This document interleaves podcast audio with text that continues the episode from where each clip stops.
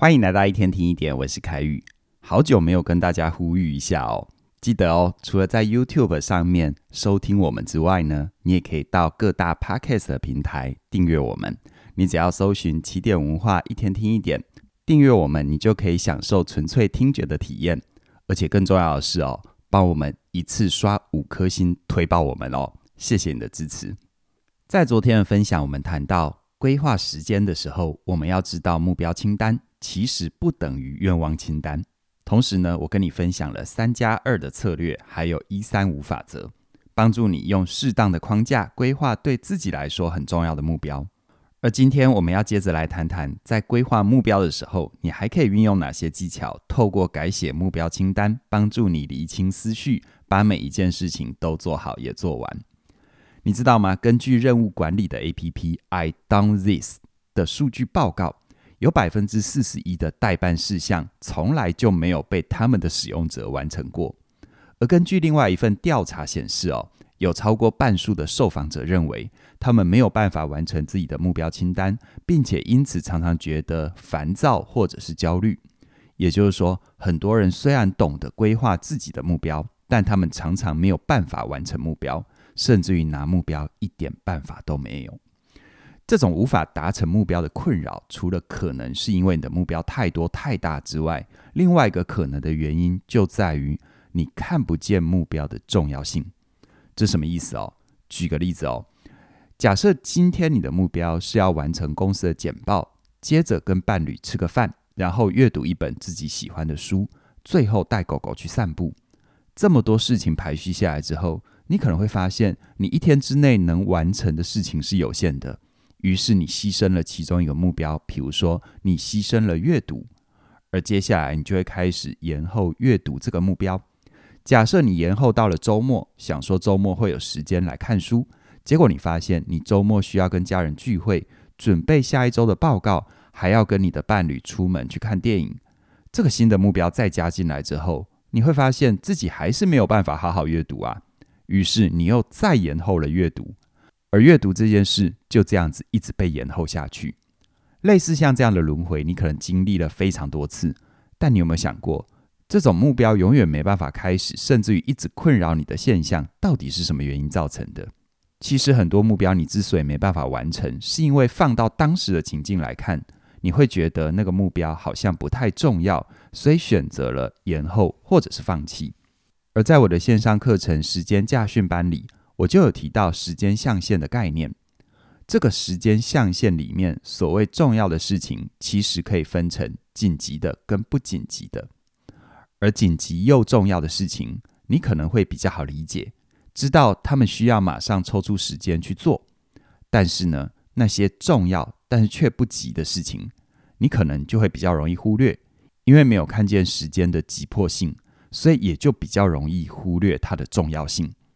然而，这种重要却不急的事情，往往会影响你对自己的满意度。就像是阅读这件事，对于离开学校的人来说，它并不是很急啊，所以很容易被忽略。但是，当你真的花时间读完一本自己喜欢的书，这时候你不但会获得很高的满足，而且也会对于自我提升有很大的帮助。因此呢，当你开始重视这些重要却不急的事情，你才有办法累积一些成果，完成长远的目标。而听到这里，如果事情重要但不急，那到底要怎么样持之以恒，达成自己想要完成的目标呢？我会跟你分享三个改写目标清单的技巧，帮助你用适当的方式完成这些重要却不急的目标。第一个改写的技巧，你可以对自己的目标使用情境分类，譬如说。如果你的目标清单里同时拥有出门拜访客户，还有运动三十分钟，那你放在一起看的时候，可能就只会觉得事情很多很讨厌，而且感觉运动三十分钟比较不重要，好像是可以放弃或延后的。但其实这两件事情分别是关于工作跟个人的，它并不适合放在一起比较啊。因此呢，我会建议你把目标归类到不同的情境。并且去思考，从工作的角度来看，出门拜访客户重要吗？还有从个人的角度来看，运动三十分钟重要吗？一旦你进行过思考，你就能够避免用直觉进行取舍。这是用更宏观的视角重新看待目标的重要性。在第二个改写的技巧，你可以对你的目标进行拆分。比方说，如果你的目标清单里同时有完成一篇小说跟学习一堂线上课程，那你很可能就会去选择那个耗费时间比较短的目标，让你比较快获得满足感，感觉自己有达成。然而呢，一旦你养成这个习惯，另外一个耗费时间比较长的目标就会被你渐渐的忽略掉，没有办法贯彻始终。所以我会建议你可以试着去拆解目标的步骤，比如说把完成一部小说改成每天写一千个字，让大目标变成可以执行的小目标，比较容易获得满足感。最后是第三个改写技巧，你可以对你的目标设定预期成效。假设你的目标是要每天背十个英文单字，那你可能要先想，你为什么需要每天背十个英文单字呢？如果原因只是想让英文变好，那你可能会因为看不见明显的成效，很快的失去动力，没办法维持。但如果你能够用一个比较明确的结果去检视自己的成效，譬如说考过英文检定、翻译一篇英文文章这一类的。你就会发现，你在达成目标之后，它的成效是很明显的。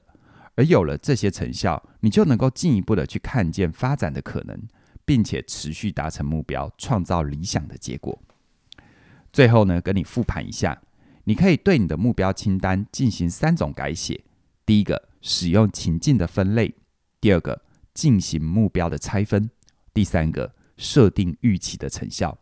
只要你善用这三个技巧，你就能够掌握重要却不急的事情，进而培养出重要的能力。而需要提醒的就是，除了改写目标清单，我们也要小心自己拖延的习惯，并且学会善用零碎时间去完成这些重要却不急的事。而关于这部分的学习，你可以参考我的线上课程《时间驾训班》，在课程里面的第二章到第四章。我就有提到拖延的成因，还有启动专注模式跟发散模式的技巧，让你有方法治好自己的拖延习惯，同时懂得切换大脑的运作。而如果你想要把这个能力结合在职场跟工作上，那我的另外一门线上课《全方位职压思维》，你也绝对不要错过哦。